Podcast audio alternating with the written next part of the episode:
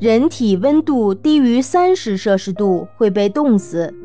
一八一二年十月，拿破仑带兵征讨俄国，突然莫斯科袭来一个大寒潮，将拿破仑的军队冻死了十八万人，这是历史上最大规模的冻死人事件。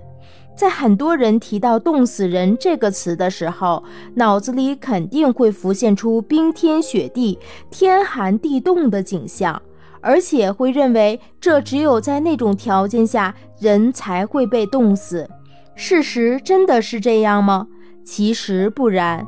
人会不会被冻死，跟这个人所处区域的温度没有直接的关系。最主要的原因在于人自身的体温上，尤其是直肠的温度。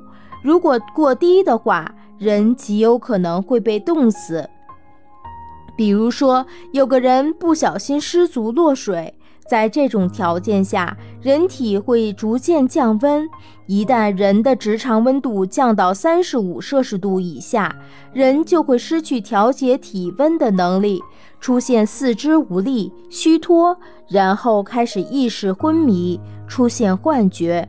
如果直肠温度降到三十摄氏度以下后，人就会失去意志，脉搏紊乱，血压下降，最后一命呜呼。